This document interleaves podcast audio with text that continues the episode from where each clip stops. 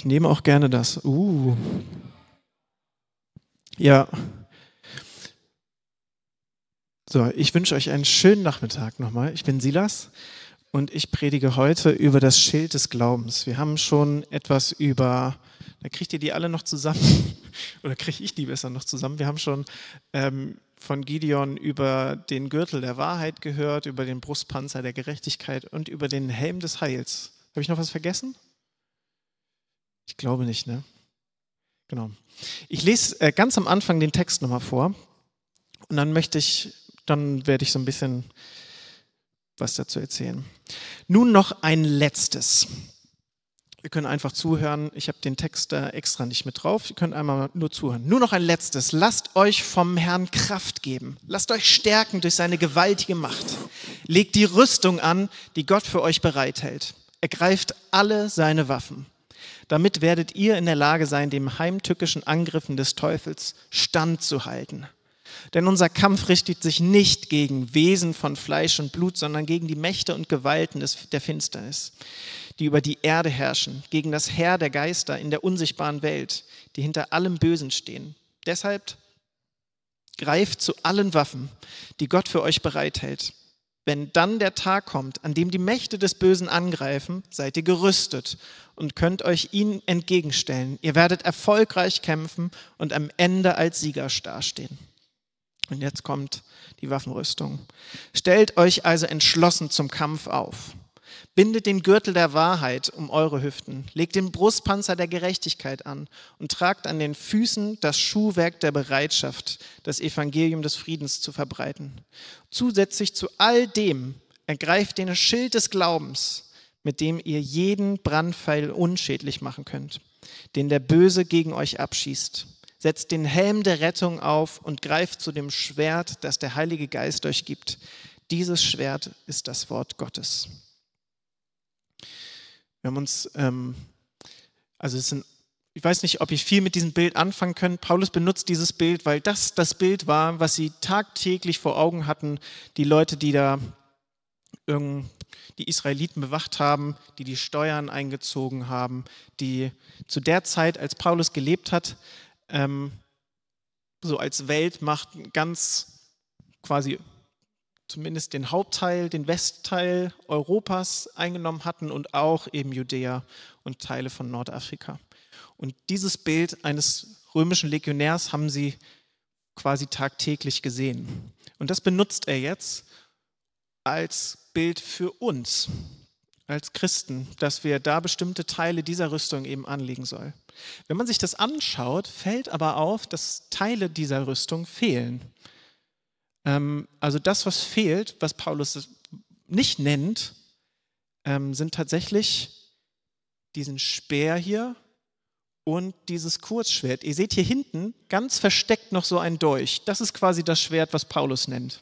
So einen kleinen Pugio, so 20 Zentimeter groß ungefähr. Das ist das mächtige Schwert, was Paulus da benutzt in diesem Text. Dieses Kurzschwert oder überhaupt ein Langschwert benutzt Paulus nicht. Das heißt, diese Waffenrüstung, man könnte sie auch besser übertiteln mit einer Schutzrüstung Gottes. Es geht nicht darum, jetzt in den Krieg zu ziehen und wir sind die jetzt, die siegreich sind. Nee, darum geht es nicht. Das, was Paulus im Text benutzt, sagt, ist, wir sollen standhalten. Wir sollen gegen die Angriffe des Teufels standhalten.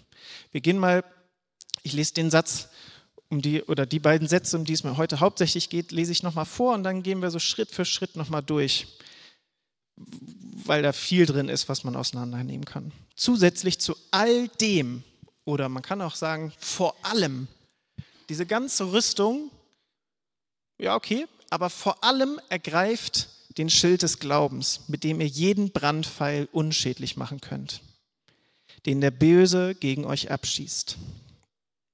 Also irgendwie gibt es einen Bösen, es gibt Brandpfeile, die abgeschossen werden, aber es gibt ein Schild des Glaubens, was man dagegen halten kann.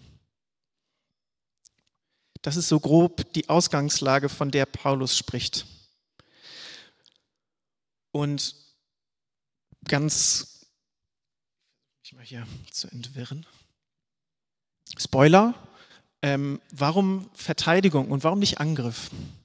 Paulus geht es vielmehr darum, eben nicht zu sagen, hier, du als Christ wirst jetzt ausgerüstet, irgendwie alles Mögliche vor dir niederzumetzeln und da den Stein auf starken Mann oder starke Frau zu machen, sondern es geht darum, etwas Schützendes vor sich zu stellen. Die Angriffe werden kommen und vielleicht erlebt ihr euer Leben ja auch so als Kampf. Und Paulus sagt, wir haben aber einen Schutz, der sicher ist. Und das bezieht sich darauf, auf den Glauben, den wir haben, auf dass wir schon einen Kampf haben, der schon gewonnen ist eigentlich. Deswegen ist es quasi eine Verteidigungshaltung, weil wir nicht kämpfen müssen. Der Kampf ist schon gewonnen. Das ist sozusagen der ganze Clou, aber wir friemeln das nochmal ein bisschen auseinander. Ihr seht hier so einen ganz großen Schild und der hat vor allem ähm, eine Funktion gehabt. Vielleicht habt ihr genauso begeistert als Kinder wie ich gelesen Asterix und Obelix und habt ähm, auch solche Bilder vor Augen. dann gibt es noch Szenen, wie sie dann ganz verschiedene Formen irgendwie, äh, wie sie verschiedene Konstellationen, Formationen einnehmen. Das, diese Formation, das ist die Formation, die Paulus vor Augen hat. Oder besser gesagt, so, genau.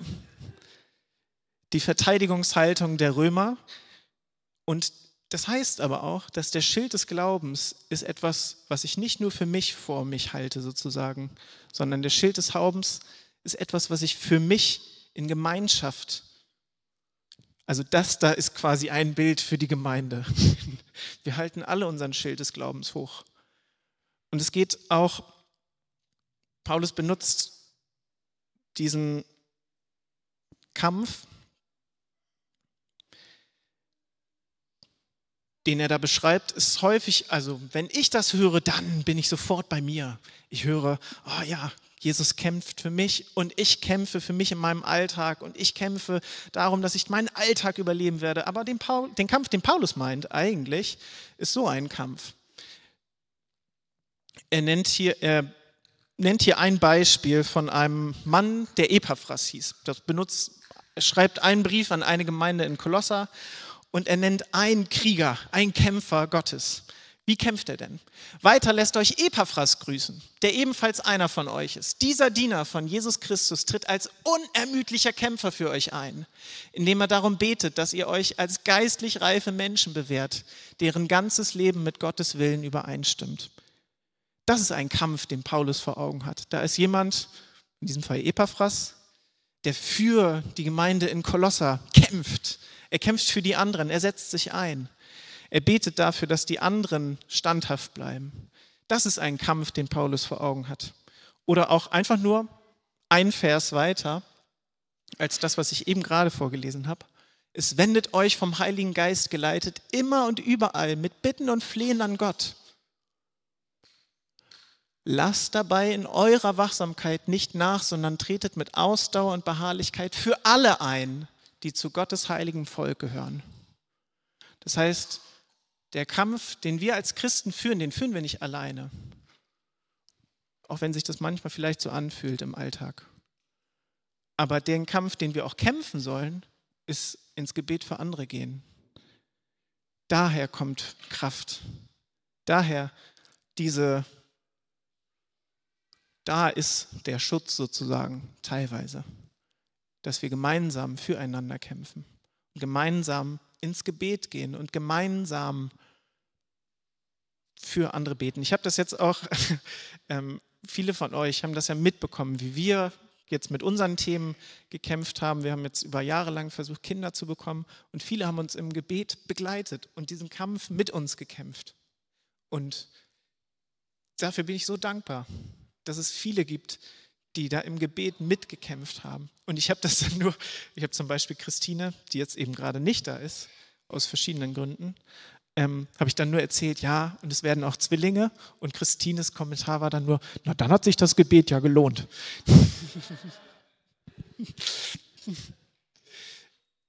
und das, das kam aus vollem Herzen von ihr.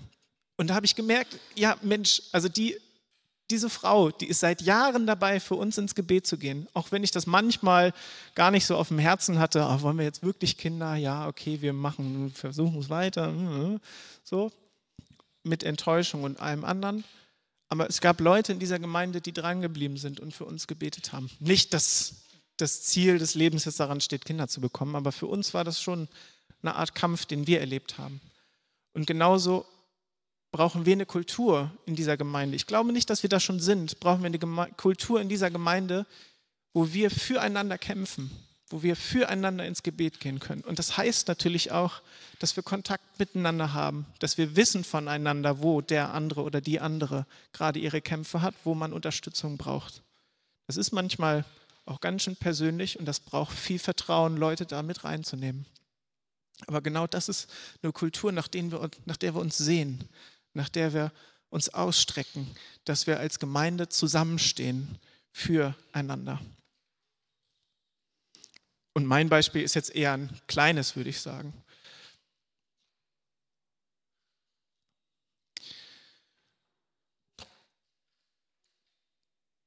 Der, der nächste, wogegen gehen wir denn gemeinsam ins Gebet? Gegen die Pfeile des Bösen oder die der Böse abschießt. Obacht, es geht nicht um das Böse, sondern um den Bösen. Das ist ein kleiner, aber feiner Unterschied. Paulus, ich habe das vorhin auch schon vorgelesen, aber ich nenne es hier nochmal, denn unser Kampf richtet sich nicht gegen Wesen von Fleisch und Blut, sondern gegen die Mächte und Gewalten der Finsternis, die über die Erde herrschen, gegen das Heer der Geister in der unsichtbaren Welt, die hinter allem Bösen stehen. Da ist ein Kampf und das, was Paulus vor Augen hat, ist ein Kampf, der zum Frieden führt, der ins Paradies führt sozusagen, der die gute Nachricht beinhaltet. Wir haben eben von diesem Frieden Gottes, der mich mitnimmt, der mich überdeckt, in den ich eintreten kann, wo mein Herz zur Ruhe kommen kann, wo keine Angst, Scham und Schuld mehr ist. In diesen Frieden darf ich eintreten dass ich da bin und dass ich da bleibe. Das ist ein Kampf, den wir kämpfen. Das ist aber nicht ein Kampf, wo man Feuer mit Feuer bekämpft. Also ebenso nicht. Sondern wir kämpfen eben nicht mit den Waffen des Bösen, so kann man das nennen, ähm,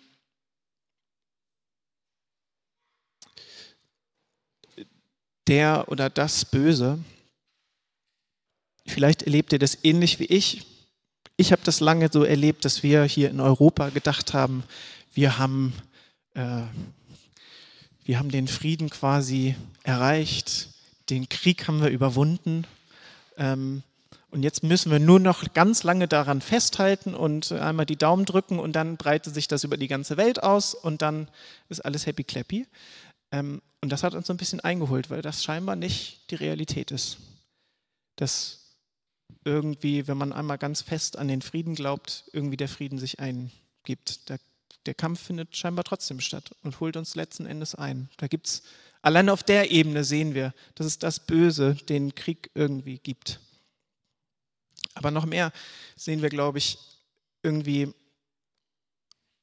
ich glaube, dass wir da das Böse in dieser Welt unterschätzt haben, dass es immer noch da ist sozusagen. Und das ändert sich nicht, wenn wir die Augen zumachen.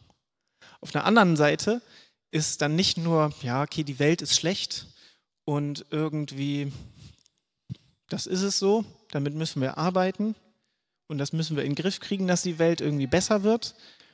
Das, was Paulus hier vor Augen hat, ist nicht irgendwie nur das Schlechte in dieser Welt, sondern tatsächlich Gewalten der Finsternis, ein Herr der Geister in der unsichtbaren Welt, etwas Lebendiges, etwas Wesenhaftes, das tatsächlich Böses möchte. Da gibt es verschiedene Worte für, ob man das den Teufel nennt, den Satan, den Diabolos. Gibt auch dann, man kann das übersetzen, den Durcheinanderbringer. Das, was das tatsächlich was personell Böses ein Geist in dieser Welt, der diese Welt zugrunde richten möchte und diese Welt beherrscht. Es fängt schon in, ganz am Anfang in der Welt an, sozusagen. Wenn wir ganz am Anfang in die Bibel gehen, ähm, dass dieses Böse, dieser Satan schon da ist und die Menschen diesen Teufel unterschätzen. Und das, was die Schlange dem Menschen vorschlägt, ist, Mensch, wie wäre das, wenn du Herr über Gut und Böse wärst? Wie wäre das, wenn du auch über das noch entscheiden könntest? Und die Bibel beschreibt das als die Ursünde, als das, was tatsächlich unser Problem ist mit Gott als Menschen, dass wir uns oft einbilden, dass wir Gott sein könnten und über Gut und Böse entscheiden. Und das, was uns dann einholt letzten Endes, ist, dass wir am Ende feststellen, dass uns das Böse am Ende doch einholt und wir das Böse nicht beherrschen können. Nicht nur in unserem privaten Leben, nein, auch hier in Kiel, in Deutschland, auf dieser Welt holt uns das Böse immer wieder ein es beherrscht uns. Wir sind irgendwie, sind wir Menschen so, dass wir offen sind für das Böse, das uns einholt, was uns übermannt, was uns korrumpiert. Manchmal sogar, wenn wir das Gute wollen und trotzdem das Böse tun. Da gibt es viele Beispiele in der Geschichte der Menschheit, die versucht haben, die Menschen, Menschheit zu befreien, die Menschheit zu erlösen, die Menschen so eine gute Zukunft anzustreben und die letzten Endes ja, im Nachhinein ähm, ja, das Böse geschaffen haben. Teilweise sogar das personifizierte Böse. Gibt auf der einen Seite also viele Möglichkeiten, das Böse zu unterschätzen, indem ich sage, ja gut, hm, ist schon, irgendwas ist da, aber muss ich mich so nicht richtig mit beschäftigen. Ich will aber auch nicht viel weiter darauf eingehen, weil ähm, es gibt auch viele Möglichkeiten, das Böse zu überschätzen. Hier ist zwar ein Kampf zwischen den Gewalten der Finsternis und Gott, zwischen dem, was böse ist, das, was entgegen ist, was Gottes Plan ist für diese Welt. Aber Paulus ist der festen Überzeugung, dass dieser Kampf schon gewonnen ist. Ich erinnere mich an eine Zeit, wo das ganz aufregend war in einer, also das war so ganz, benutze jetzt das Wort erweckt, das war total, ah, da wurden uns die Augen geöffnet für diese Welt der Finsternis, die Welt der Dämonen und Engel. Und dann plötzlich hat man überall also das war, ich war, war ungefähr 16 ungefähr, als wir das in unserer Gemeinde, damals in so einer Baptistengemeinde, ganz fasziniert. Ah, guck, es gibt sowas wie Engel und Dämonen. Ah, okay. Und dann entspannten sich solche Gespräche wie, ah, und heute, ah ja, hm, heute haben wir drei Dämonen aus unserer Waschmaschine äh, ausgetrieben. So, wo du denkst, ja, okay, also heute sehe ich das ein bisschen anders. ähm, ich glaube auch, dass es tatsächlich sowas wie dämonische Belastungen gibt oder sowas, aber man nicht hinter jeder kleinen Tür irgendwie, ah, ein Dämon und dann muss man ihn mit ganz Gewalt und ich befehle. So, so muss es gar nicht laufen. Also, weil wir als Christen durchs Leben gehen dürfen und sagen, Jesus ist, hat am Kreuz auf Golgatha gesiegt ich komme gleich noch zu, was das genau heißt. Aber wir als Christen glauben, dieser Kampf, der da beschrieben wird, ist schon gewonnen. Und alles, was ich im Alltag mache, ist mich in diesen Sieg reinzustellen und zu sagen, es ist schon vollbracht. Und viel weiter, wenn man da steht, viel weiter muss man sich meistens gar nicht beschäftigen. Manchmal hilft es, so einen Wachrüttler zu haben, wie im Petrusbrief. Petrus schreibt dann, seid nüchtern und wacht, denn euer Widersacher, der Teufel, geht umher wie ein brüllender Löwe und sucht, wen er verschlingen kann. Dem widersteht fest im Glauben, in dem Wissen, dass sich die gleichen Leiden erfüllen an eurer Bruderschaft, die in der Welt ist. Ja, okay, wir müssen wachsam sein, nicht unterschätzen. Okay. Aber der Gott aller Gnade aber, der uns berufen hat zu seiner ewigen Herrlichkeit in Christus Jesus, er selbst möge euch, nachdem ihr eine kurze Zeit gelitten habt, völlig zubereiten, festigen, stärken, gründen. Ihm sei die Herrlichkeit und die Macht von Ewigkeit zu Ewigkeit. Amen. Viel weiter muss man sich damit nicht beschäftigen, als zu wissen, der Kampf ist vorbei, fertig aus. Manchmal gibt es trotzdem Sachen, die einem helfen, um nochmal einen anderen Blick darauf zu kriegen. Aber ich muss keine Sorge haben, ob jetzt in meiner Wohnung noch x beliebige Dämonen sind oder ich habe keine Ahnung. Es gibt alle möglichen Theorien, deswegen erwähne ich das nur. Falls dich das nicht betrifft, kannst du es einfach beiseite schieben. Aber ähm, man muss jetzt nicht x-beliebige dämonische Belastungen austreiben. Wenn man Christ ist, reicht das völlig aus.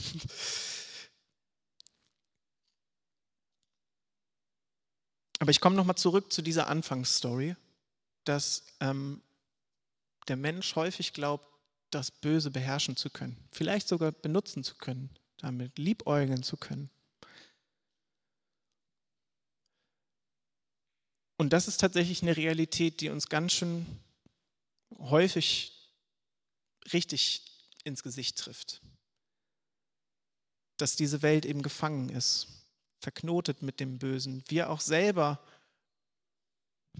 so in unserem Herzen manchmal so offen sind für das Böse. Jesus sagt selber, aus dem Herzen des Menschen kommen Gedanken, die böse sind. Unzucht, Diebstahl, Mord, Ehebruch, Habgier, Bosheit, Hinterlist, Zügellosigkeit, Missgunst, Verleumdung, Überheblichkeit und Unvernunft. Da gibt es alles Mögliche an Böses, für das wir ansprechbar sind, für das wir offen sind im Zweifelsfall. Und wo wir uns hingeben können, wo wir aber auch den Schild des Glaubens vorstellen können und sagen, ich gehe darauf jetzt nicht ein. Und das sind diese Pfeile des Bösen, die Paulus hier meint. Und Paulus sagt, dass dieser Schild des Glaubens nicht nur die Pfeile des Bösen oder ein von zehn, nein, Paulus sagt hier, alle Pfeile des Bösen werden abgewendet. Und vielleicht kennst du das trotzdem, dass es genau diese Pfeile gibt. Diese Pfeile ähm, in der Regel wahrscheinlich sind die Pfeile, die Paulus vor Augen hat, sogar noch einmal so richtig schön in Öl oder Teer getränkt, angezündet und dann, deswegen hier ein brennender Pfeil, ähm, dann einmal zielgenau abgeschossen. Und wenn es dann keinen Schild dazwischen gibt, dann trifft er ziemlich direkt rein. Man kann vielleicht noch so ein bisschen die Rüstung davor setzen, aber selbst dann also dafür ist der Schild da, diese Pfeile abzuwenden, dazwischen zu stellen, dass er nicht trifft.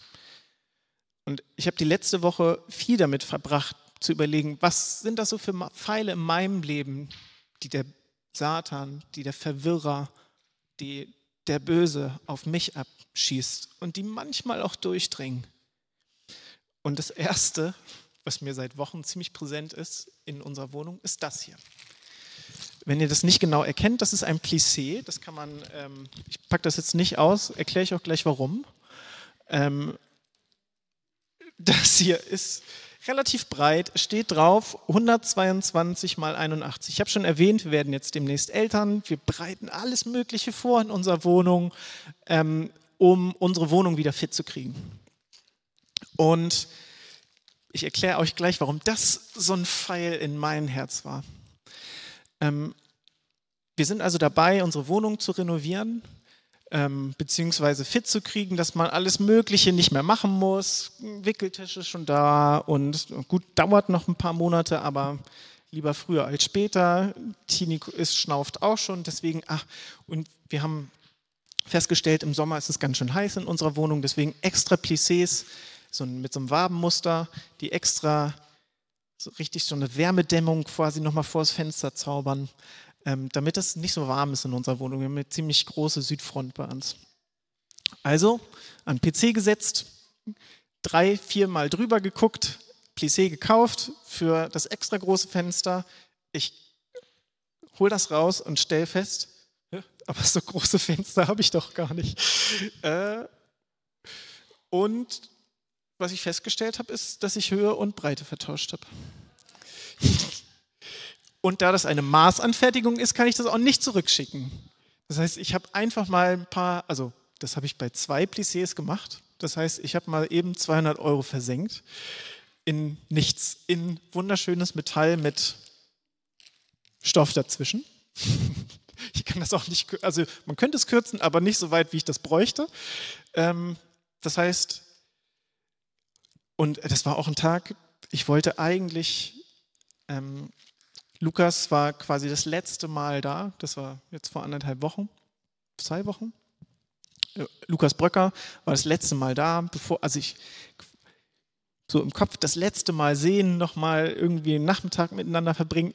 Und ich habe gedacht, ah, es wäre doch cool, so Aktionen mit Lukas irgendwie, wir bauen die Plissés an, ich packe das Paket aus und ich sitze nur da so, shit. Also so. Und Lukas hat richtig gesehen, wie mich das, wie ich, also in meinem Kopf so ein Kinofilm ab, ich bin der größte Idiot auf der ganzen Welt.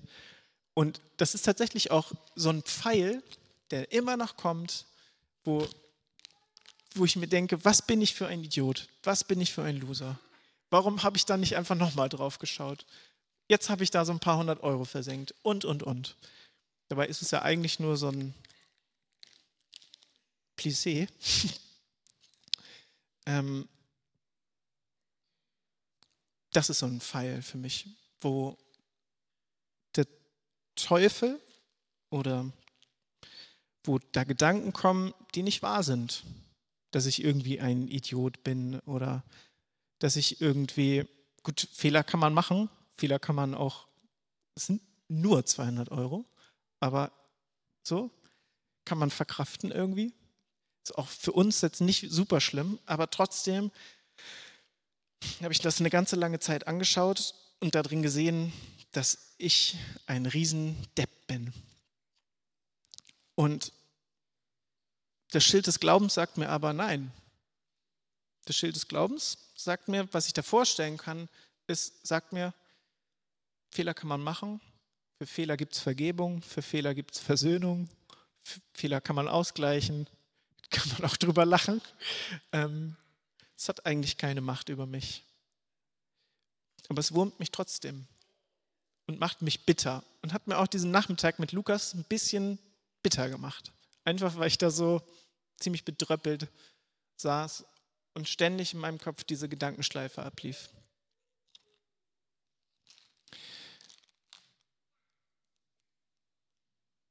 Und was ich lernen möchte, ist das Schild des Glaubens viel früher dazwischen zu stellen und zu sagen, ja gut, den, der Fehler ist passiert, ich lerne daraus. Nächstes Mal gucke ich noch mehr auf Höhe und Breite, dass ich das nicht vertausche. Ähm und ich bin trotzdem kein Idiot, sondern ein wunderbares Geschöpf Gottes. So. Ich habe noch zwei andere Pfeile, von denen ich glaube, dass die mehr oder weniger relevant sind für einige. Ähm, was ich glaube, was häufig auch noch ein Pfeil ist, der unsere Gesellschaft, glaube ich, häufig trifft, ist, ich habe hier ein Buch, da steht voll Porno drauf. Ähm, ein Buch, was mich als junger Erwachsener viel beschäftigt hat, und auch ein Thema, was mich viel beschäftigt, ist dieses Thema Pornografie. Glaube ich, dass das ein Pfeil ist des Bösen, der häufig abgeschossen wird und der häufig auch landet. Ein Bild von Sexualität, die wunderbar ist, ähm, was total verdreht ist, wo Frauen erniedrigt werden, wo ähm, aus einem richtigen Schatz was Verdrehtes wird, nämlich etwas, was ich für mich irgendwie brauche oder wo aus einer wunderbaren Beziehung, die man haben kann und etwas Körperlichem, was wunderschön ist, etwas wird, was man verdinglichen kann und auf dem Bildschirm zerren kann, was man sich holen kann, wenn man es braucht, wo einfach etwas Giftiges draus gemacht wird und was häufig, glaube ich, trifft als Lüge. Und da brauche ich, glaube ich, genauso wie viele andere auch immer öfter ein Schild des Glaubens. Und genauso, ich weiß nicht, vielleicht hast du andere Pfeile vor Augen, andere Lügen, die der Feind dir manchmal ins Gesicht schiebt, die treffen, die manchmal auch dich verzweifeln lassen, vielleicht in so eine Schuld reindrücken, in so eine Schamschiene reindrücken, wo man sich am liebsten verkriechen möchte hinterher. Wo es manchmal nicht klappt, den Schild des Glaubens vorher hinzustellen. Ein anderer Pfeil, den ich häufig habe, das ist mir Segen und Fluch zugleich, dieses Ding hier. Ähm, ich habe es, also ich habe es hier mit einem Löwencase, damit es mich öfter mal daran erinnert, wofür ich das benutzen möchte. Ähm, dass der, also ich erkläre kurz das Bild, äh, der Löwe steht häufig für Jesus als der Löwe von Juda, das ist zumindest das, was ich damit verbinde. Ähm, und dass der Löwe von Juda mit dabei ist in diesem Ding. Ich kann das nämlich als Bibel-App benutzen, ich kann damit viele Leute erreichen, ich kann damit mein Leben planen, was mir sonst völlig aus den Fugen geraten würde, weil ich einen Kalender dabei habe. Ich kann schnell irgendwas googeln, wenn ich irgendwas Wichtiges wissen muss oder wenn ich im Supermarkt stehe und nicht mehr weiß, wie man, was habe ich äh, letztens, äh, was ich für Ciabatta-Brot brauche. Genau. so, genau. Dafür kann man das benutzen. Man kann es aber auch dafür benutzen, um auch aufs Klo mitnehmen und dann findet man sich plötzlich nach einer Stunde wieder, weil plötzlich die Stunde vorbei ist oder sowas. Der Po ist schon kalt. aber man hat nicht wirklich was gemacht, außer weiter runter zu scrollen. Das ist nicht immer super schlimm, aber es ist trotzdem ein Pfeil, der mich immer wieder trifft, wo ich merke, da kriegt es mich dann doch manchmal. So ein ganz kleines Flüstern. Ach, wie wäre es, wenn ich die Zeit jetzt noch ein bisschen besser nutzen könnte und mir einfach nur mal schnell noch ein Video, schnell noch ein Post oder keine Ahnung was und was macht eigentlich XY? Guck dir das doch nochmal an. So. Ähm, und ich lernen möchte, mir noch mehr vor Augen zu halten, dass Jesus genug ist und ich jetzt in diesem Moment genug haben darf. Und dass diese Zeit eine wertvolle Zeit ist, die ich jetzt einfach auch, wo ich genug bin, wo ich nicht noch mehr brauche, noch mehr Infotainment oder irgendwas. Deswegen da auch den Schild des Glaubens mit Wahrheit, mit Gottes guten Wahrheiten vor Augen zu halten, um das gegen diese Pfeile auszustecken. Jetzt zu dem Sieg, der manchmal irgendwie so weit wegkommt. Was macht der Glaube? Ich nehme euch mal mit in das Jahr 2004. Ich bin 13 Jahre alt ähm, ich bin überhaupt kein Fußballfan. Das Einzige, was ich über Fußball weiß, ist Bayern München, das ist der Erzfeind. Also ich komme ja aus Schleswig-Holstein. Das ist das Einzige, was ich von Fußball weiß. Niemals Bayern. Und 2004 passiert es tatsächlich, dass Werder Bremen relativ gut im Kurs steht. Es ist der 32. Spieltag. Bayern gegen München. Und Bayern gewinnt nicht. Bayern verliert 3 zu 1 gegen Werder Bremen. Der Pokal ist gewonnen. Es sind aber noch zwei Spieltage. In dieser Zeit, das heißt, es waren noch zwei Spieltage zu spielen. Werder Bremen hatte schon den Titel errungen. Der Sieg war errungen. Das Böse, Bayern München, war besiegt. Und jetzt sitzt man in der Schule und freut sich noch zwei Wochen lang ähm, dass man den Sieg ja schon in der Tasche hat. Nicht, dass ich irgendwie groß Werder Bremen-Fan war. Damals war ich großer Werder Bremen-Fan, aber nicht, weil ich Werder Bremen-Fan war, sondern einfach, weil ich wusste, Bayern wird nicht Meister. So. Äh, und dann passiert folgendes: 33. Spieltag, Leverkusen, Werder Bremen 2 zu 6 verloren. 34. Spieltag, Rostock 1 zu 3 verloren. Sonst könnte man meinen, natürlich wurde man da ein bisschen gehänselt, also so hier voll verloren, voll abgelust. Und das ist das, was der Glaube macht. Und das, was, also nichts hängt besser als ein Vergleich, aber in diesem Fall das, ähm, was ich glaube, was die Essenz von Glauben ist, ist dann zu wissen, nö, wir haben den Titel schon. Der Titel, der Sieg ist schon errungen. Und da kann noch jeder Bayern-Fan kommen und sagen, ja gut, ihr habt 6 zu 2 gegen Leverkusen verloren. Völlig wurscht. Den Titel, den kann uns keiner nehmen. Und deswegen ändert es auch nichts, ob wir jetzt dieses eine kleine Ding da verloren haben oder sowas. Kann, jedes kleine Wortgefecht irgendwie mit Leverkusen, mit Bayern-Fans oder sowas konnte man trotzdem gewinnen, sozusagen, weil man wusste, den Titel hatten wir trotzdem in der Tasche. Und Glauben ist genau das. Festhalten an Tatsachen sozusagen, die für mich heute jetzt schon relevant sind. Festhalten an den Sieg, den Jesus am Kreuz schon errungen hat. Das ist der Glaube. Und das ist deswegen auch der Schild des Glaubens. Ich halte den Sieg, den wir schon haben dürfen, dazwischen sozusagen. Ich halte daran fest.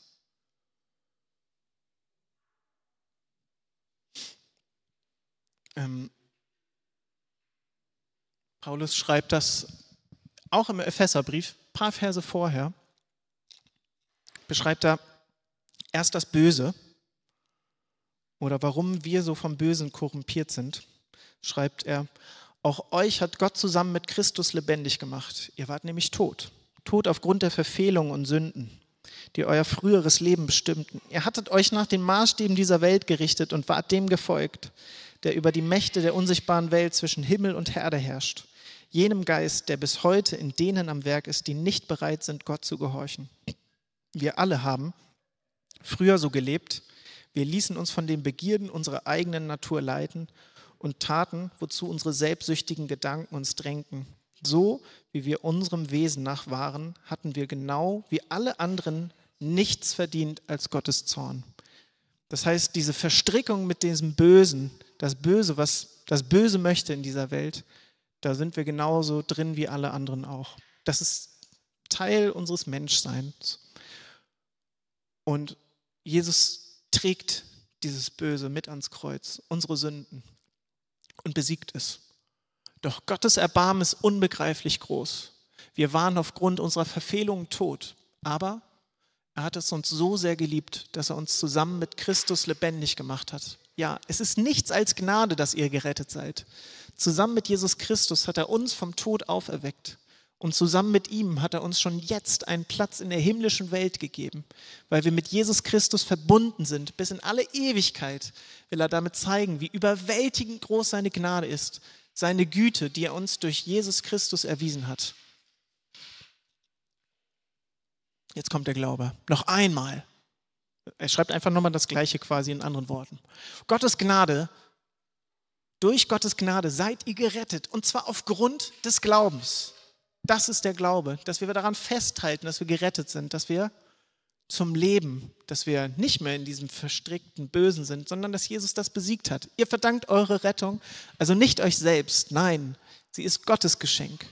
Sie gründet sich nicht auf menschliche Leistung, sodass niemand vor Gott mit irgendetwas groß, sich vor Gott mit irgendetwas groß tun kann.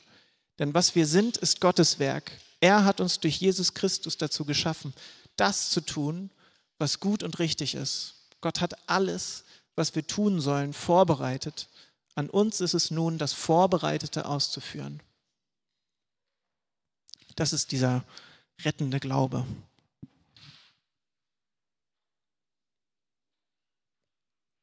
Dass Jesus schon gesiegt hat und wir jetzt schon im Sieg leben dürfen.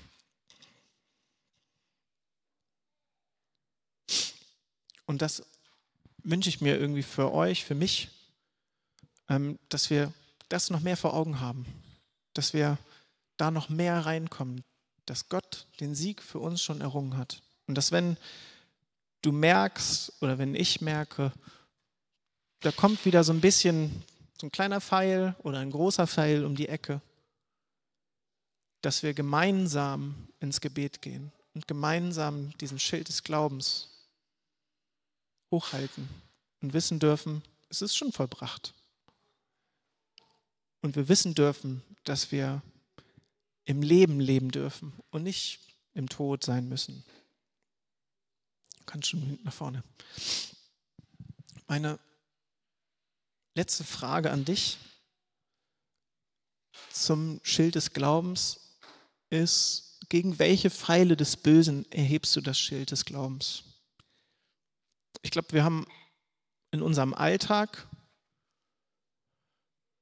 aber auch im Alltag dieser Welt, in der Politik, in, in dieser Welt einfach ganz viele Pfeile, die wir sehen, wo Ungerechtigkeit ist, wo, wo es Sachen gibt, die diese Welt gefangen nehmen, wo wir sehen, dass andere gefangen genommen sind, in Trauer oder in, weil das Leben einfach manchmal das Leben ist, einfach in viel, viel und hektisch, hektisch.